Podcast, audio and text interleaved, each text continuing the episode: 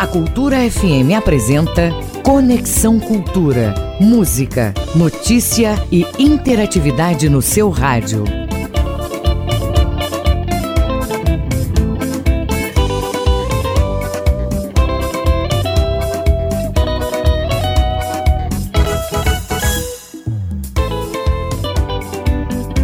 Conexão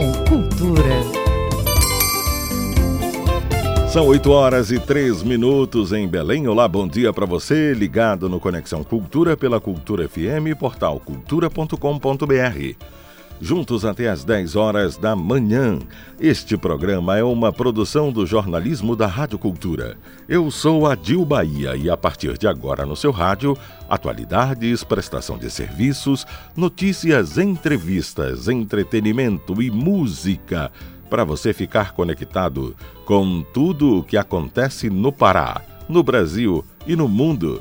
E você, ouvinte Cultura, pode fazer o programa com a gente. É só mandar sua mensagem pelo WhatsApp 98563 9937. 98563 9937 ou ainda para o e-mail culturafm@funtelpa.com.br Conexão Cultura. Fica com a gente porque hoje é sexta-feira, 18 de setembro, e nós vamos entrevistar o geneticista molecular do Labimol e entender melhor o que a ciência já sabe sobre os casos de reinfecção da Covid-19. Também conversar com a estudante de arquitetura e urbanismo Daniela Siqueira. Ela vai falar sobre os projetos do time Enactus UFPA, que está entre os quatro melhores no Campeonato Mundial de Empreendedorismo da Enactus. Tem ainda muita música com a rocha paraense de Tati Pink. Teremos também esporte com Manuel Alves, a nossa coach de carreira e Suzana Assayag com dicas de desenvolvimento pessoal e profissional, além, é claro, das novidades culturais com Raul Bentes. E tem estreia aqui no Conexão. Estreia de Marco Antônio Moreira com o quadro de cinema. Então fica ligado, porque o Conexão nesta sexta está do jeito que a gente gosta. Conexão Cultura na 93,7. 8 e 5, 18 de setembro. Hoje na história. Em 1814, morreu Aleijadinho, escultor brasileiro. Em 1930, criada a Ordem dos Advogados do Brasil. Em 1966, criada a Embratur, empresa brasileira de turismo. Em 1978, Jim Jones comandou o massacre de Jonestown, na Guiana Inglesa, onde 914 pessoas morreram no maior suicídio coletivo da história. Em 2013, a NASA lançou a sonda Maven em direção ao planeta Marte. 18 de setembro, Dia dos Símbolos Nacionais. Hoje na história. Você está ouvindo Conexão Cultura na 93,7.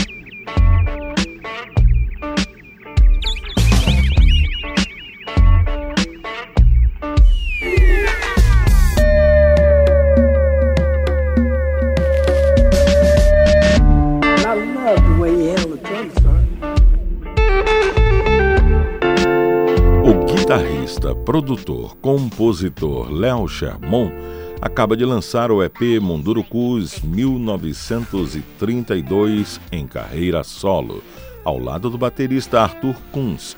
For, formam o duo Strobel desde janeiro de 2011. O projeto Mundurucus 1932 traz três composições feitas totalmente por Léo no estúdio Floresta Sonora durante a quarentena. A faixa que vamos ouvir agora e que abre este projeto, Maios no Bailão, com Léo Sherman, 8 e 7. Bom dia!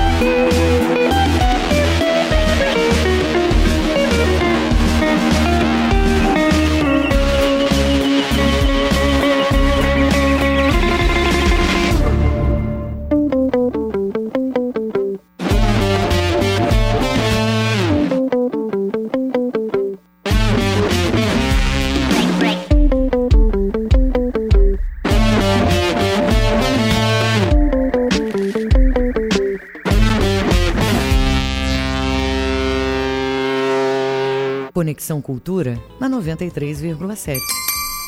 Agora são 8 horas e 11 minutos em Belém. A coach Suzana Assayag dá agora dicas que vão contribuir para seu desenvolvimento profissional e pessoal. Bom dia, Suzana. Bom dia, Dil. Bom dia, ouvintes do Conexão Cultura. Eu sou a Suzana Sayag, a sua coach, e hoje eu vim trazer aqui para você um exercício de neurocoaching baseado em neurociência para que você possa avaliar o seu contágio social. O que, que é isso? Para que você possa avaliar relacionamentos em geral, seja ele de amizade, seja ele amoroso, relacionamentos que estejam na sua vida hoje, para saber se são relacionamentos que vêm trazido aprendizado ou não para sua vida. Então é importante que você saiba que todas as pessoas com as quais nós nos relacionamos, elas trazem para o nosso mundo um universo de aprendizados. Elas nos falam e nos mostram sobre escolhas, sobre planos, são aprendizados compartilhados. Quando alguém aparece na sua vida, você tem que ter isso como uma dádiva. Ninguém aparece na vida de outra pessoa sem um motivo ou sem um propósito, né? E tente aprender ao máximo com esse relacionamento, para que você possa observar se esse relacionamento está de fato sendo bom ou não para sua vida. É importante que você sempre se questione qual relacionamento atual está te trazendo aprendizado. Das sete pessoas com quem você mais convive, de 0 ao 10, qual é a nota que você dá para esse relacionamento? Assim você vai ter condições de orientar o seu horário, saber com quem você deve conviver mais ou menos tempo para continuar aprendendo. Não é que você vai romper amizades, não é que você vai deixar de falar com alguém, mas é que você vai saber quem deve ter mais do seu tempo. Fez sentido para você? Eu espero que sim. Um abraço de 40 segundos e até o nosso próximo encontro. Agora são 8 horas e 13 minutos em Belém. Quem chega agora no Conexão é Manuel Alves. Bom dia, Manuel. Esporte. Bom dia de Bahia, bom dia ouvintes do Conexão. A Confederação Brasileira de Futebol nem ligou para o pedido de Bragantino e Independente que queriam adiar os seus jogos de estreia na Série D do Brasileiro. E a bola vai mesmo rolar neste final de semana. Sábado, na Arena da Floresta, em Rio Branco, às sete da noite, Rio Branco do Acre e Independente de Tucuruí. E domingo, às três da tarde, no estádio Diogão, em Bragança, vão jogar Bragantino e Vilhenense de Rondônia. O Clube do Remo contratou mais dois jogadores. São dois meio-campistas bem jovens: Dioguinho, que estava no Castanhal, e Gustavo Heblin, que é cria do São Paulo e ultimamente estava no CSA de Alagoas. Os dois têm 24 anos de idade e já estão no Baenão. Mas enquanto uns chegam, outros saem. É que acertaram rescisão de contrato e já estão indo embora o zagueiro Neguete e o meia Douglas Paqué. São mais dois jogadores dispensados e dizem que o próximo será o Robinho. Mudança na data, hora e local do primeiro repá pela nona rodada do Brasileiro da Série C. A TV pediu, a CBF concordou e antecipou o repá do dia 4 para o dia 3, saindo das 18 para as 19 horas. Ao mesmo tempo, a CBF confirmou um pedido do Paysandu e o repá saiu da Curuzu para ser disputado no estádio Mangueirão. A delegação do Paysandu viajando na próxima madrugada vai para Fortaleza, no Ceará, onde o Papão enfrenta o Ferroviário na Arena Castelão domingo às 8 horas da noite. O Ferroviário, que neste momento é o segundo colocado do grupo A da Série C com 11 pontos. O Paysandu vai chegar lá em sexto lugar com apenas sete. Com isso, nós fechamos a nossa participação hoje no Conexão desta sexta-feira, que segue com você, de Bahia, aqui pela 93.7 Rádio Cultura FM. Agora são 8 horas e 15 minutos em Belém. A Secretaria de Saúde do Pará divulgou mais um boletim sobre os casos de Covid no estado. Foram confirmados até agora 219.220 casos confirmados no total, com 6.438 mortes 203.240 pessoas recuperadas da síndrome da, da pandemia, perdão. É, casos cadastrados ontem que ocorreram nos últimos sete dias, 73 casos de Covid no Pará. Casos cadastrados ontem, data da divulgação deste boletim, e que ocorreram em períodos anteriores, 689. Número de mortes por Covid no estado do Pará, cadastradas ontem, mas que ocorreram nos últimos sete dias, 12. E mortes cadastradas ontem, que ocorreram em períodos anteriores, 5, totalizando 17. Então, mais 73 novos casos com 12 mortes por Covid-19 cadastradas ontem e atualizando o boletim da CESPA ocorridos nos últimos sete dias. São 8 horas e 17 minutos em Belém. Como hoje é sexta-feira, quem visita o estúdio do Conexão é o Raul Bentes, que chega com a coluna de Cultura e Arte. Bom dia, Raul!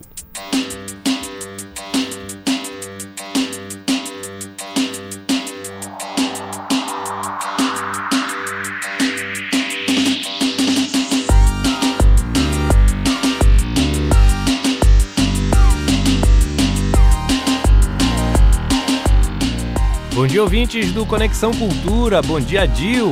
Mais uma sexta-feira e a gente está aqui para te dar várias dicas bacanas sobre música, arte e cultura. Sobe o som que a gente tá no ar.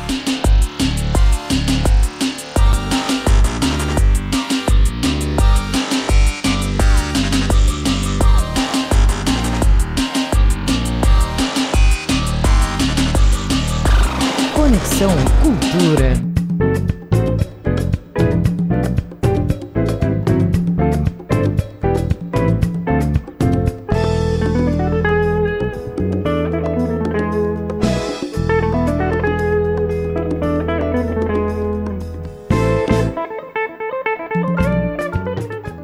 Gente começa a coluna falando que já estão abertas as inscrições para as oficinas da Fundação Cultural do Pará.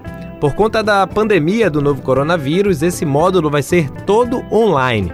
São mais de 20 cursos para você escolher de várias linguagens artísticas. Tem até break e parkour. É, agora corre que as aulas começam na segunda-feira, já dia 21, e as inscrições podem ser feitas no site oficinasfcp.live.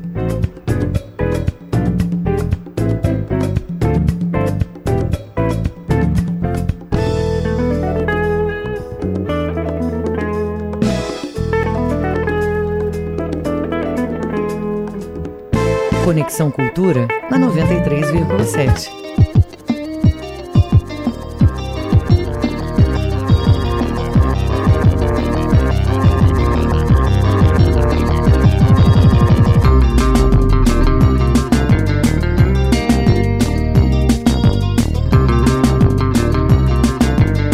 Tá rolando a mostra de cinema Primeiro Olhar, que traz filmes produzidos por alunos da rede estadual de ensino. Esses filmes são curtas-metragens de até 15 minutos que vão ser exibidos na TV Cultura e também no YouTube. A mostra é competitiva e faz parte da programação do Amazônia Doc 2020. Acesse o canal do YouTube do Amazônia Doc e fique ligado na TV Cultura para acompanhar essas produções. Ah, e se der, dá uma votada lá no seu favorito.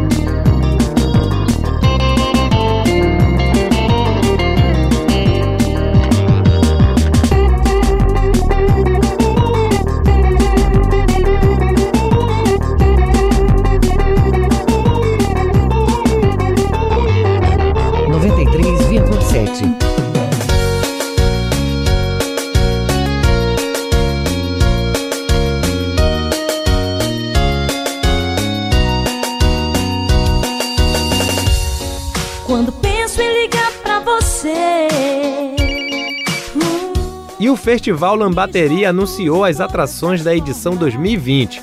Como sabemos, vai ser tudo online e tem muita música paraense. Quem chega na escalação de 2020 são os residentes DJ Zac Picoteiro e Félix Robato, que nessa edição traz como convidado o músico Bruno Benites. Vai rolar também o carimbó de Pinduca, Lia Sofia com aquele carimbó pop que a gente já conhece, o Príncipe do Brega, Lucian Costa e a Musa do Melo de Viviane Batidão. O festival rola na segunda sexta de outubro e se liga que eles estão fazendo uma vaquinha virtual. Se eles alcançarem a meta, vai ter mais atração confirmada. Fica aí o convite para quem quiser e puder ajudar. Entre nas redes sociais @lambateria que você vai ter todas as informações. como é que eu posso ser feliz se você não está aqui? Oh, yeah. É seu nome que ele grita bem Batidão, sucesso! 93,7 Quanto tempo eu passei nessa vida mostrando minhas FM. letras, escrevendo minhas rimas. Sonho de criança, canta tudo que eu sinto. Rap bom da periferia, cremação todo dia. Eu vejo, vejo muito os menor na armadilha da vida. E nessa estrada eu sigo o caminho cantando a geada. Quem lança clipe hoje é a rapper paraense Bruna BG. O single Idiotas é uma parceria com os MCs Brutamonte, lá de Angola. A produção da música e do videoclipe foram feitos todos de maneira independente e cada um na sua casa. A Bruna aqui no norte e os MCs Brutamonte lá em Angola. A música vai ser lançada hoje no canal do YouTube da Brutamontes MCs. Se liga lá. Os casos desses insetos, pra ter que aturar escrevendo uns versos. Meus pesadelos me enlouquecem. À noite, os pesadelos Conexão me Cultura na enlouquecem. 93,7.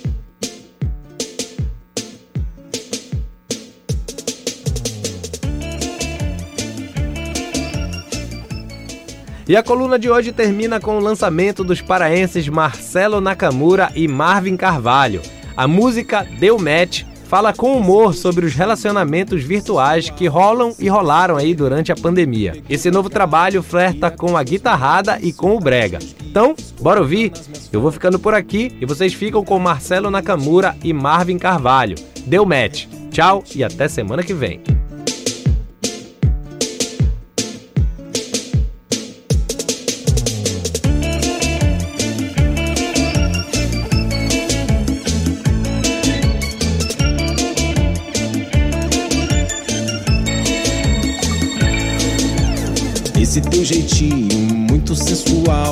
Sempre se querendo, me pegou legal. Pira com os meus memes, surta com os meus gifs, comenta nas minhas fotos, me dá retweet, me dá retweet. Mesmo então sabendo que posso ser mais um, vou me envolvendo, bora lá pro Zoom. Assim tão de repente me fez um convite, estava tão carente. Bateu paixonite, bateu paixonite. Deu match, deu match, deu match, match, deu match, deu match, match, deu match, deu match, match. Deu match, deu match, deu match, match, deu match, deu match, match, deu match, deu match.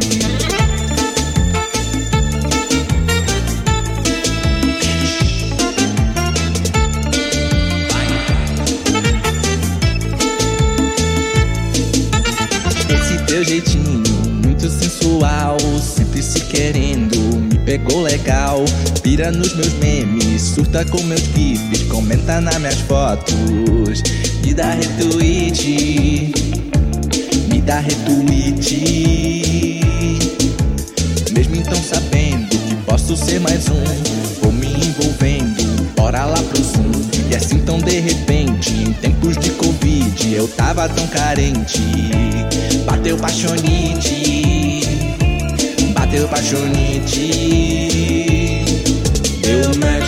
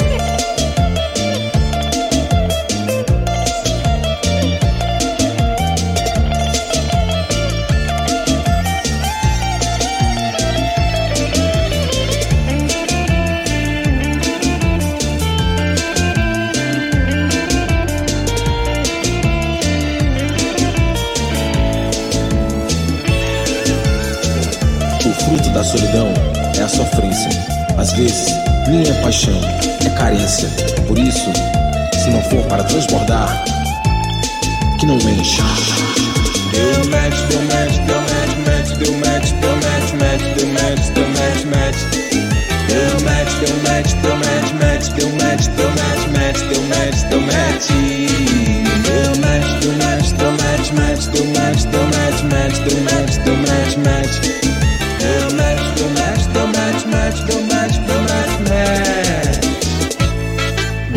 Match. Conexão Cultura na 93,7. Agora, 8 e 27 vamos à estreia de Marco Antônio Moreira, nosso colunista de cinema aqui no Conexão Cultura. Bom dia, Marco Antônio. Bom dia, amigos do Conexão Cultura. A programação das salas de cinema de Belém continua de modo lento, né, no sentido de da retomada das atividades depois de muitos meses parados. A maioria das salas de exibição estão retornando no Brasil. Os cinemas comerciais basicamente estão retornando, os cinemas alternativos ainda não. E a intenção é retomar lentamente a prática, o hábito de se assistir filmes nos cinemas. Por isso, basicamente, não se tem lançamentos, eh, filmes inéditos à disposição dos espectadores, pelo menos por enquanto. Acredito que em outubro, novembro, ou até mesmo em dezembro, né, alguns filmes novos que estavam prontos para serem lançados em março, abril, maio, junho, enfim, foram adiados, mas é possível que algum desses títulos ainda sejam lançados esse ano. Então, por enquanto, nós temos sim um festival de volta para o cinema, que traz para as salas de exibição grandes sucessos de público, clássicos, novos clássicos, filmes que foram muito prestigiados pela, pelo público cinéfilo nos últimos anos. Uh, e no meio da, dessa seleção, muitos filmes interessantes. Eu destaco aqui Apocalipse Sinal, filme de Francis Coppola, do final dos anos 70, um grande filme, um dos melhores filmes americanos de todos os tempos, e que entendo que muita, muitos espectadores não assistiram o filme em tela grande. Então, é, acho que é uma oportunidade muito interessante de ver um filme tão bom na tela grande. Mas outros clássicos voltaram né, para serem exibidos, como Os Caça-Fantasmas, Harry Potter e a Pedra Filosofal, Matrix, que foi um grande sucesso no final dos anos 90, e, é claro, dois filmes mais recentes, sucessos de público, retornam em sessões especiais, Mulher Maravilha e Pantera Negra. Então, acho que nesse momento, ah, nessa retomada lenta, gradual das salas de cinema, é importante, primeiro, né, dar, criar protocolos, né, incentivar o público a seguir os protocolos de segurança, e aí, né, já nos próximos meses, outubro, novembro, dezembro, é, acredito que o público já vai estar um pouco mais à vontade, se sentindo muito mais seguro para poder prestigiar os filmes. E aí, como eu falei ainda há pouco, filmes inéditos, lançamentos que estavam previstos antes, deverão chegar nas salas de cinema. Então, por enquanto, podemos sim, quem tiver com muita saudade de assistir filmes nas salas de cinema, pode curtir esses clássicos, né, esses filmes mais recentes, sucessos de público, que provavelmente vai ser muito interessante de curtir, rever nesse momento né, que, de compasso de espera para que tudo melhore e vai melhorar em breve, com certeza. Então espero que os cinéfilos, os cinemaníacos, programem-se, né, sigam, claro, os protocolos de segurança que as salas de cinema estão é, orientando, instruindo ao seu novo público, eu chamo de novo público no sentido desse novo momento que estamos vivendo, para que em breve tudo vai dar certo, estaremos de volta ao normal, inclusive não só as salas de cinema, mas outras atividades culturais que tenham é, o público grande né, prestigiando.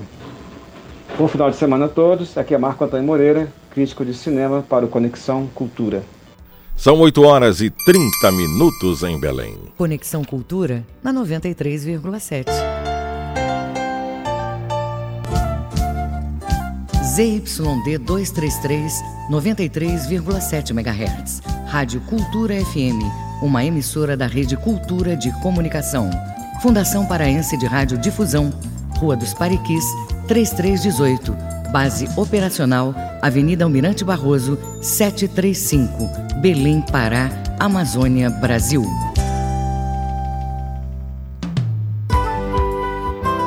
Brasil Brasileiro, sexta, oito da noite, na Cultura FM.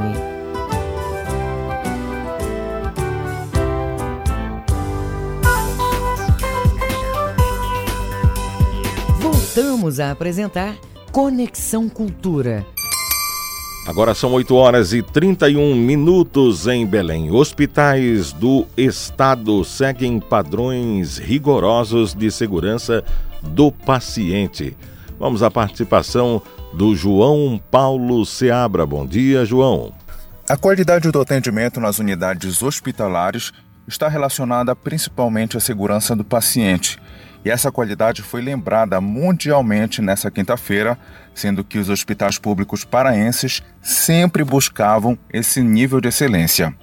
E os protocolos orientam medidas simples que diminuem a ocorrência de incidentes com danos a quem está justamente à procura de melhoria de saúde. Durante toda essa semana, hospitais do Pará estão desenvolvendo atividades para reforçar a importância do tema. No Hospital Público Galileu, em Belém, a equipe multiprofissional da unidade toma precauções para evitar lesões por pressão, como a aplicação de um protetor para o calcanhar e um colchão piramidal, em formato de cuba de ovo, para todos aqueles que se encontram em, em sem movimentos e acamados. E esse esforço vem sendo reconhecido pelo público. E que os pacientes percebem na prática tem como base seis metas internacionais de segurança criadas pela Organização Mundial da Saúde, a OMS.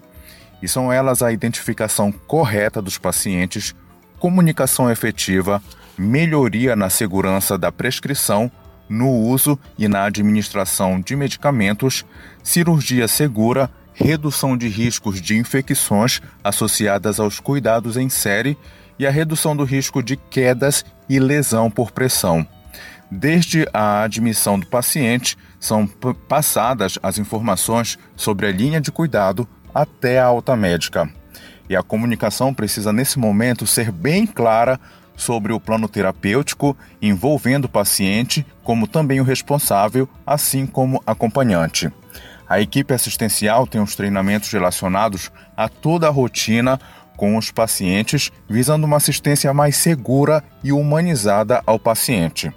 Os cuidados estão ainda mais reforçados agora em tempos de pandemia.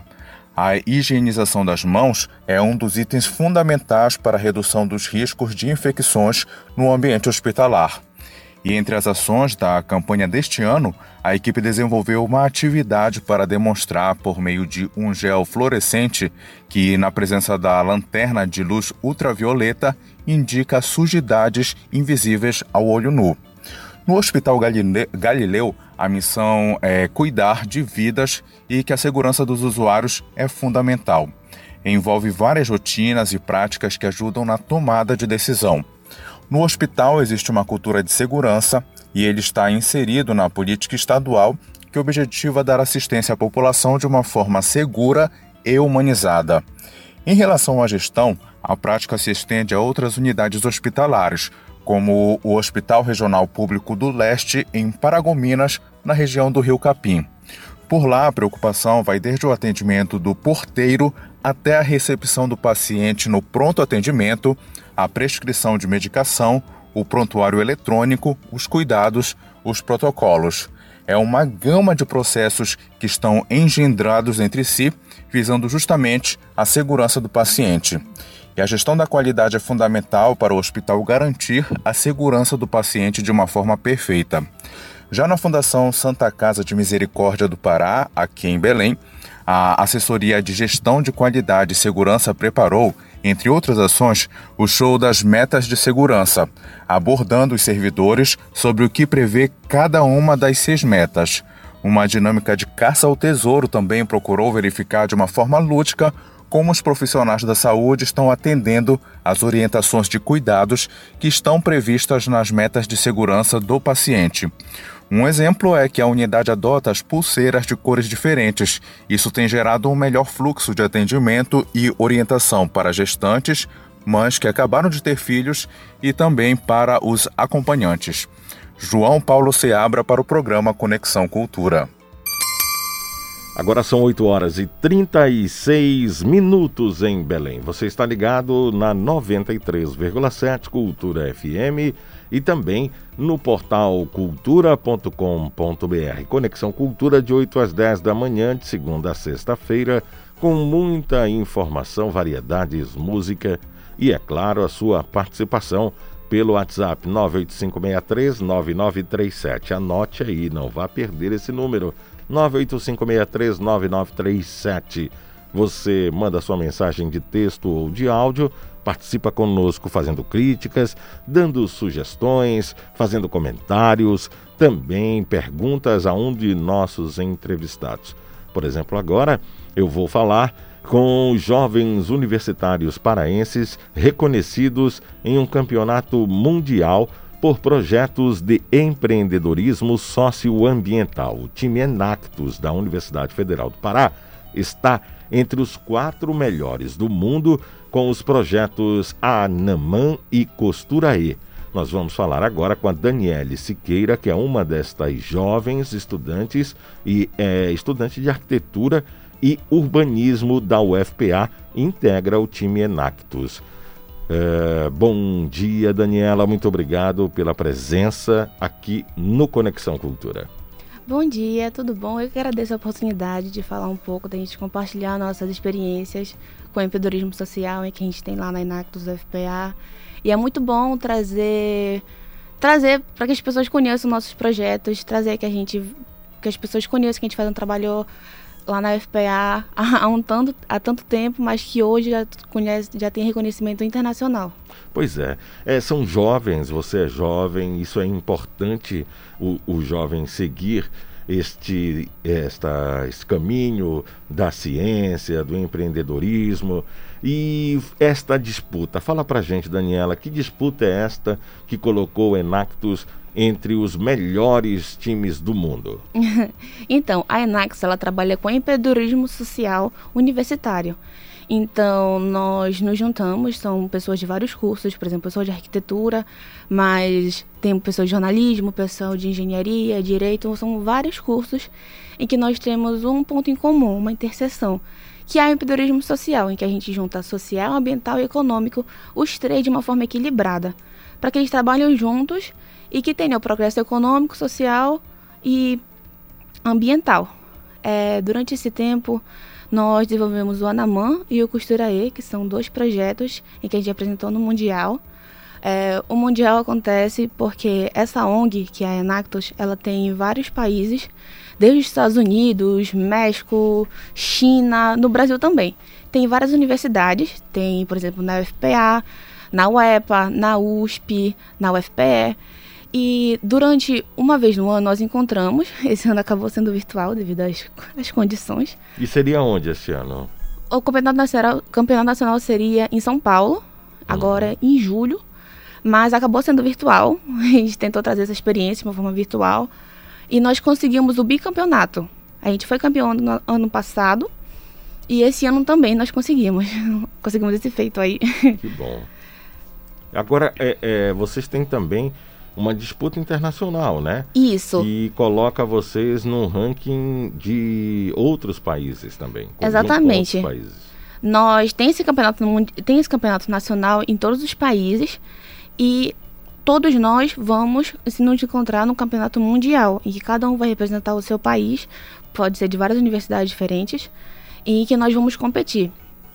E competir, competir assim entre aspas, porque nós vamos apresentar nossos resultados quantas pessoas nós impactamos, quantas pessoas nós conseguimos ajudar, qual foi o nosso impacto ambiental, qual foi o nosso impacto econômico realmente apresentado em números.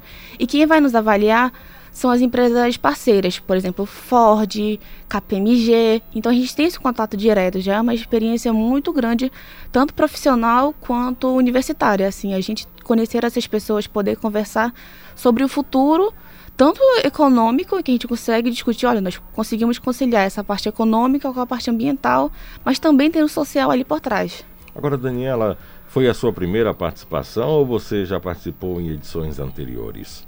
Eu estou na Inactus, né, que chama de time, desde 2018. É, no, no, ano passado, em 2019, nós ganhamos um campeonato nacional e nós fomos para o Mundial. Ano passado foi nos Estados Unidos, no Vale do Silício, na Califórnia. Aí eu fui, tive a oportunidade de ir, nós apresentamos, mas a gente não passou da primeira rodada. Aí esse ano seria na Holanda, a presencial, né? Mas esse ano nós conseguimos o feito de ir para a final. Nós foi a primeira vez que um time brasileiro chegou à final, desde 98. A Enactus participa, né, desse campeonato mundial e nunca tinham passado dessa dessa fase, que é a semifinal. Mas esse ano a gente conseguiu ir para o top 4, então a gente está muito, muito feliz de poder dar esse reconhecimento, não só para a FPA, mas para todo o Brasil, nosso trabalho que a gente faz aqui de várias universidades. Agora, é, como é para você que teve a oportunidade de participar das duas versões, a presencial nos Estados Unidos e agora uma versão virtual da disputa? O que, que diferencia isso? É, tem alguma coisa que comprometa a apresentação de vocês? Ou, ou é, é, tanto faz, se for presencial eu, e essa modalidade virtual, ela deve ser adotada pela disputa? Esse ano, devido à pandemia, acabou sendo virtual. A gente teve que fazer algumas adaptações, por exemplo, na apresentação.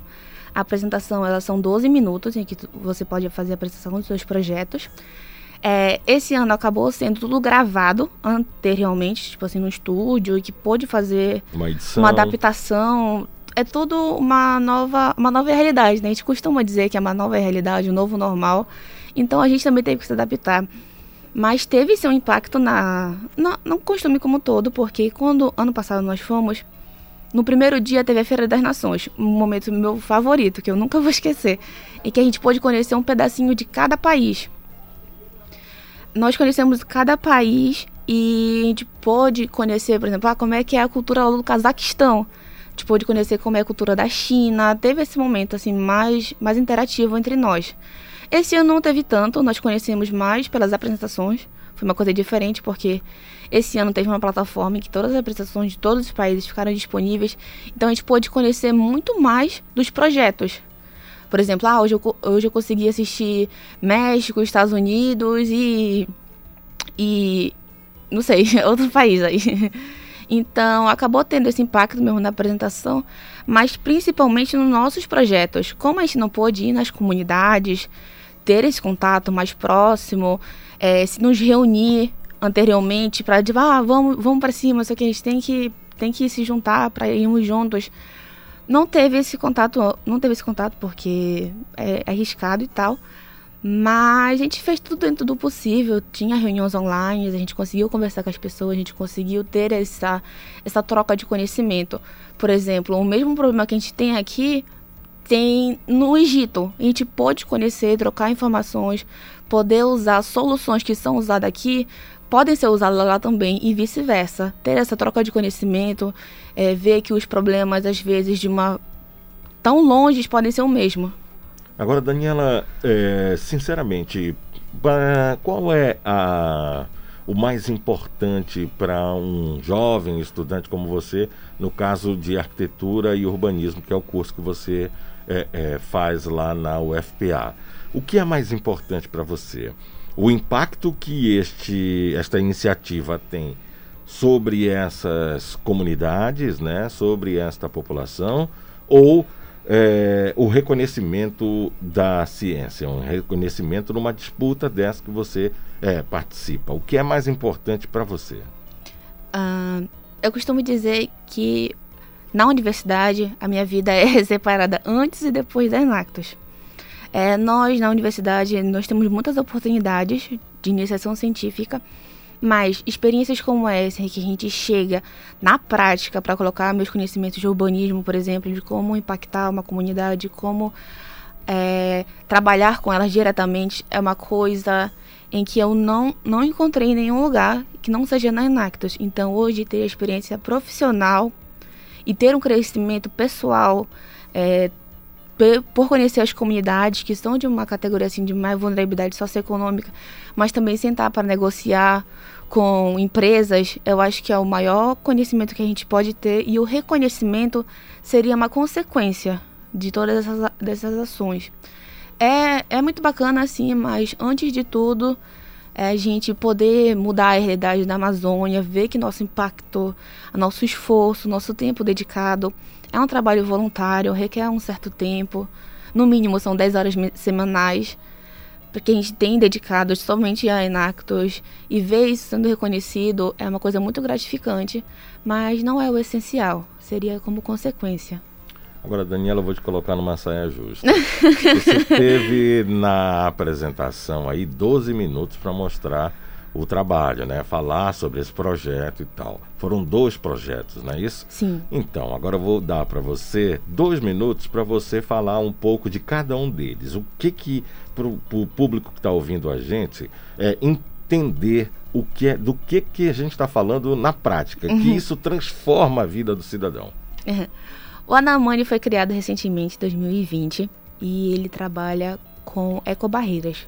Só que essas ecobarreiras elas são produzidas a partir de fios de PET, que são garrafas PET é, fitadas como se fosse fio, elas são costuradas para que possam formar uma barreira. E essas barreiras são instaladas em canais. Uh, nós temos cinco hoje instaladas e com a prospecção de instalar 30 até o final do ano. Ela, a nossa primeira foi instalada no canal do Paracuri, e ela já conseguiu reter bastante e tem investimento de várias empresas para que a gente possa criar o primeiro centro de é, investimento de plástico da Amazônia. E já o Costuraê, que é um outro projeto, ele trabalha com, com corte e costura, capacitando mulheres em situação de vulnerabilidade socioeconômica para que elas possam ter sua dependência financeira. Durante a pandemia, elas estão produzindo máscaras essas notas normais e as adaptadas para as pessoas surdas, em que para que elas possam fazer a leitura labial. Então, é uma coisa que realmente impactou as pessoas e é uma coisa que realmente está impactando é, ambientalmente. E nós já temos números em que, às vezes, o auxílio, aliás, todo o ganho econômico que elas tiveram, a nossa comunidade teve, já foi maior do que o auxílio emergencial das pessoas que tiveram agora durante a pandemia. Então, tem um impacto. É, eu estava brincando sobre dois minutos. Mas você explicou muito bem. Não, explicou muito bem. E vai passar um pouquinho mais porque eu quero. me interessou muito o primeiro, que foi o Anamã, Uhum. que trata desta solução ambiental, podemos dizer assim, para os canais. Então Uhum. fala para gente que tipo de resultado vocês perceberam e, e se isso despertou interesse das empresas para investimento nesta iniciativa. Sim, o Anamã, como ele foi. Ele é muito jovem, a gente costuma brincar ele, ele tem menos de um ano. Mas ele já tem grandes resultados. A gente teve reconhecimento da, da Pátria Amada, como uma das principais iniciativas da América Latina, em que nós fazemos. Isso pode realmente ser amplificado não só aqui na Amazônia, mas em vários canais, em vários rios do Brasil, do Brasil afora. E realmente é uma solução assim, simples, pegar fio, desfilar ele, botar numa barreira, mas que realmente tem um impacto assim direto e muito rápido, porque a gente vê que as coisas que, que são pegas ali pela ecobarreira, em que tem a manutenção dela, ela realmente pegam, pegam coisas que são graves para ficar ali no, no rio ah, e acaba consequentemente atingindo a vida marinha ali. Mas hoje o, o Anamã ele consegue ter um, um retorno ali, consegue ter uma economia circular. É. E, e essa, esse, essa ação, esse, essa iniciativa, ela teve é, um reconhecimento, um interesse, despertou interesse dos poderes municipal, estadual? Vocês já tiveram contato com algum representante? Já, nós podemos apresentar os projetos para tanto para a parte da municipal quanto da parte de prefeituras e até go- do governo e que a gente pode ter o, o, o auxílio deles para poder instalar, já que o Rios teoricamente é do, do governo, né? Então para a gente poder instalar ali precisa ter tipo uma, uma conversa entre nós, mas é muito é muito gratificante, muito legal ver que tem tanto interesse público de ver realmente, olha, tem alguém fazendo ali, tá tendo um, um- até um retorno da comunidade acadêmica para a comunidade dali e também tem um interesse da iniciativa privada. Nós ganhamos um edital da Manco em que a nossa estrutura, em que os fios de são instalados, são os, os tubos da Manco que eles dão pra gente, tudo que a gente precisa, a gente pode falar com eles, olha, estão precisando de uns tubos aqui, vocês podem mandar pra gente. Aí eles mandam, porque a gente consegue ter essa, esse equilíbrio, sabe? Entre o conhecimento científico que a gente leva, é, pu- reconhecimento do poder público e iniciativa privada. É claro. E, e nada é por acaso e nada é de graça, né? então, é, a- você juntar, aliar a sua marca, como a Manco, por exemplo, a uma iniciativa de preservação ambiental, de conservação de rios, isso tudo é, é- é- é um- uma iniciativa, é uma filosofia que traz, agrega valor àquela marca. E isso vocês têm bem claro. Mas aí eu pergunto, esses projetos, eles são patenteados? Vocês têm essa preocupação para de repente alguém chegue e roube essa ideia? Sim, é, não, é, não, não- existem outros projetos que anteriores ao Costuraí e ao Anamã, em que foram desenvolvidas outras tecnologias e essas tecnologias todas elas foram patenteadas. Nós, dentro da universidade, nós temos o apoio da Universitec, que seria a agência de empreendedorismo da universidade, e que eles trabalham com a patente de várias coisas e eles nos auxiliam muito. O nosso professor conselheiro, o Guto Lacerda, ele é um professor de administração, em que ele conselha a gente, mas ele também ajuda muito muito a ter essa, esse, essa parte mais científica que possa, por exemplo, ficar nosso currículo Lattes assim, eternizado, que a gente participou daquilo, que nós desenvolvemos uma tecnologia, mas as tecnologias hoje elas estão em processo de patente. De patente. Pois é. E você começar a sua formação profissional, como você falou, ah, entra no Lattes e fica é, eternizado ali. E você, é, é, a tendência é só agregar é, é, iniciativas que valorizem o teu trabalho, o teu currículo. E isso é, é, te dá um know-how para que você pense em permanecer aqui no Brasil é, um país onde a ciência e a pesquisa são tão é, menosprezadas no uhum. momento atual que a gente está vivendo, mas ou sair para desenvolver trabalhos em países, enfim, em locais onde a ciência e a pesquisa sejam valorizadas. Aliás, é, é, antes de você começar a responder, é, a gente vive um momento atípico, porque a gente está vivendo a pandemia e todos os profissionais que eu tenho a oportunidade de entrevistar é, destacam esta valorização da pesquisa, essa importância que a pesquisa está tendo no momento em que é, a medicina, por exemplo, está sendo exigida ao extremo. Então, uhum. o que que isso te estimula? Ficar no país ou sair para uma formação onde um, o pesquisador seja valorizado, mais valorizado. Exatamente. Eu acho que o, o, nosso o momento que nós estamos vivendo, apesar das dificuldades, das adversidades em que todos nós encontramos, é, ela foi um divisor de águas. Ter essa valorização da ciência é uma coisa que nos motiva muito, principalmente eu, pessoalmente, a ficar no Brasil e ainda mais depois desse top 4 nós vimos que o, o, a ciência que a gente faz aqui não é, não é menos do que, a, do que as que são produzidas fora. É tão boa quanto. Então, ficar no Brasil hoje, que tem um potencial tão grande para desenvolver, desenvolver tecnologias, desenvolver ciências, apesar das dificuldades, eu acho que ver a, a tua ciência sendo tão eficaz, tão efetivas. Né? Eu acho que é uma coisa que todo cientista deseja ver aquilo, porque apesar da, da ciência pode até ser valorizada mais na parte exterior, mas ela é muito executada aqui e ela tem um impacto direto, imediato e a, um, a curto prazo. Então, ver aquilo que tem uma coisa mais dinâmica, que tem aquilo mais imediatista, eu acho que já te dá uma segurança maior para ficar aqui e ver que realmente é, você vai ser é, gratificante ver o teu trabalho sendo executado. Agora, Daniela, para encerrar esse nosso bate-papo, uhum. eu queria que você me falasse da experiência de trabalhar, de unir várias cabecinhas, é, é, jornalismo, arquitetura e urbanismo e outros cursos em torno de um objetivo. Isso facilita o trabalho ou há de ter uma complicação e eu vou entender um pouco uhum. do, da área de cada um dos meus colegas?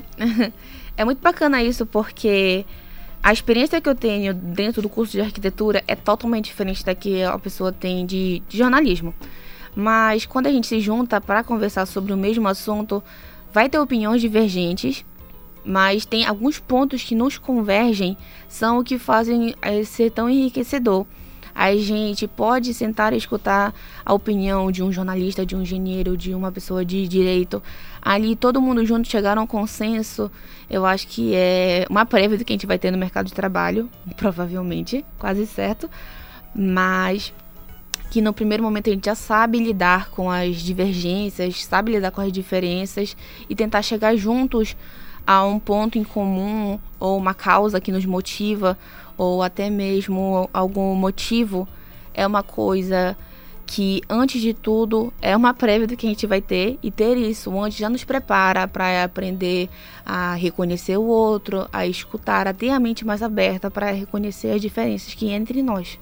É, você sabe que o primeiro estímulo, o primeiro incentivo que um jovem cientista, um pesquisador deve ter é dentro de casa, né? Uhum. Você sabe que é, é, nem todo mundo, aliás, tem um pai que dá o primeiro telescópio, a primeira luneta. Uhum. Mas é, é como é para os seus pais? Como é para eles verem a filha sendo motivo de orgulho em relação a uma premiação como essa, uma classificação mundial? É, ano passado, quando a gente chegou do campeonato nacional e nós ganhamos o nosso primeiro, primeiro título nacional, foi em julho e a viagem seria em outubro. Não, setembro, final de setembro. Então foi muito em cima. Eu falei, olha, pai e mãe, eu queria ir e tal. Então, chegar com eles e eles me darem tanto apoio emocional quanto financeiro, né, já que é uma viagem que nós mesmos pagamos, foi uma coisa muito incrível. Porque ter o, o apoio dos meus pais, o apoio dos meus irmãos, é, por exemplo, hoje quem veio me deixar foi o meu pai. Chegou um pouquinho atrasado no trabalho, porque ele veio me deixar aqui. Então, os dois, meu pai e minha mãe, meus irmãos me apoiam muito. É, eles veem que a gente realmente tem um impacto. A gente faz reunião lá em casa. Ai, vou trazer o pessoal hoje pra cá, tá, mãe? Você pode fazer um lanche pra nós? Legal. Qual é o nome deles? Meu, a minha mãe é Socorro e meu pai é Daniel. Então, seu Daniel e Dona Socorro, parabéns pela filha que vocês têm, pela inteligência, a formação, a simpatia. Daniela, tudo que eu falei para seu pai e sua mãe vale para você. Sucesso pela iniciativa, parabéns pela premiação e que a gente possa é, é, nos encontrar aqui uma outra oportunidade. Você já uma profissional de renome, já que como estudante você já está fazendo história e dando orgulho pro seu pai, pro seu Daniel e para dona Socorro, tá bom? Muito obrigada. Obrigado aqui pela presença. Bom dia. Bom dia. Saúde. Falta um minuto para as nove. Estamos apresentando Conexão Cultura. O que você precisa saber sobre o coronavírus? A transmissão do coronavírus é de pessoa para pessoa por meio de gotas do nariz e da boca, que se espalham quando você tosse ou espirra. Proteja-se do coronavírus. Cuidar da sua saúde é proteger a todos. Cultura, rede de comunicação. Cultura FM. Aqui você ouve música popular paraense. Uma cantiga de amor se mexendo. Uma tapuia no porto a cantar. Música popular brasileira. Descendo a rua da ladeira, só quem viu te pode contar. Música do mundo. Do you wanna dance and hold my hand? Tell me that Cultura FM 93,7. ZYD 233, 93,7 MHz. Rádio Cultura FM, uma emissora da Rede Cultura de Comunicação. Fundação Paraense de Rádio Difusão, Rua dos Pariquis, 3318. Base operacional, Avenida Almirante Barroso, 735, Belém, Pará, Amazônia, Brasil. Clube do Samba, a Confraria dos Bambas, sábado ao meio-dia.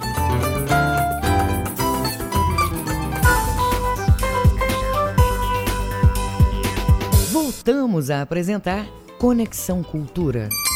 São nove horas e um minuto em Belém. Você pode participar através do 985639937, 985639937 é o WhatsApp para a sua participação aqui no Conexão Cultura. Coordenado pela Universidade Federal do Oeste do Pará, o Labimol funciona no Hospital Regional do Baixo Amazonas, em Santarém. E tem a parceria com o governo do estado do Pará. O Labimol está pesquisando um possível caso de reinfecção da Covid-19. Eu converso agora com o professor Marcos Prado, que é geneticista molecular e compõe a equipe de pesquisa do Labimol. Bom dia, professor Marcos. Muito obrigado pela disponibilidade em conversar conosco aqui no Conexão Cultura. Bom dia, Gil. Desejo também um bom dia a todos que nos ouvem. Professor. Todos os nossos ouvintes do programa Conexão Cultura. Muito obrigado. Professor, primeiro, o que consiste, em que consiste o trabalho de pesquisa realizado aí no Labimol? Ah, o Laboratório de Biologia Molecular da Covid-19, né, fruto de uma parceria entre a Universidade Federal do Oeste do Pará e a, o governo do estado, vem é, há dois meses fazendo testagem molecular né, do padrão ouro, recomendado pela Organização Mundial de Saúde, para diagnóstico da Covid nos municípios que abrangem a região esta, é, oeste do estado do Pará. nesses dois meses, nós já nos, nos deparamos com diversas situações. E, para nossa surpresa, ah, nós também identificamos um possível caso de reinfecção pelo novo coronavírus, que está sendo objeto de estudo numa parceria entre o Laboratório de Biologia Molecular, o LabMol, o Laboratório Central de Análises é, Públicas e o Instituto Evandro Chagas, aí em Belém. É, professor, este caso ele exige um trabalho concentrado, um trabalho em que todas estas instituições, tanto LACEN quanto o Labimol e o Instituto Evandro Chagas, para que não haja nenhum equívoco, é, nenhum erro e que o, o caso possa ou não ser confirmado. É, é, o que trouxe essa suspeita de esta reinfecção? Isso mesmo, Adil. É um trabalho conjunto e é um trabalho minucioso que tem que ser feito para um possível diagnóstico de uma reinfecção. Né? A gente hoje, confirmado, aceito pela comunidade científica mundial, nós temos um caso em Hong Kong ah, de uma pessoa que eh, já foi comprovada que ela se infectou duas vezes por linhagens virais diferentes pelo novo coronavírus. Então, ela adoeceu as duas vezes, né? É, ao contrário da, de, do caso de Hong Kong, esse caso aqui que nós estamos investigando, ah, caso de Hong Kong, a pessoa não sentiu sintomas no segundo, na segunda infecção. Já aqui no nosso caso não, a pessoa sentiu sintomas e até mais forte do que o primeiro, do que a primeira infecção. No entanto, eles também apresentam muitas semelhanças, Adil. Por quê? O, o, intervalo de tempo entre a primeira e a segunda infecção foi praticamente o mesmo, em torno de quatro meses. Então, essa pessoa, uma paciente do sexo feminino, com 38 anos de idade, ela apresentou teste positivo feito pelo LACEN, em Belém, no mês de abril, logo no começo do mês de abril, e acreditava que, bem, ficou curada, acreditava que estava imune à Covid-19. Quando foi agora, no mês de agosto, começo, começo do mês de agosto, ela novamente sentiu os sintomas da Covid e sintomas muito fortes. Perda de paladar, olfato, febre muito alta. Procurou o Labimol e nós fizemos a testagem dela. Para nossa surpresa, o resultado foi positivo novamente para a Covid-19. Correto. Agora, professor, em relação a este tempo, né? São quatro meses, um intervalo de quatro meses entre uma contaminação e outra. É, e os sintomas foram praticamente os mesmos, só que uma intensidade bem maior da segunda vez do paciente aqui do Pará. E aí a gente fica a se perguntar é mais uma prova se for constatada essa reinfecção, é mais uma prova e mais um alerta para as pessoas, para a população, de que esta máxima que estava vigorando até agora, é, de que quem pegou o Covid não pega mais, isso aí vai por terra, né? Cai por terra.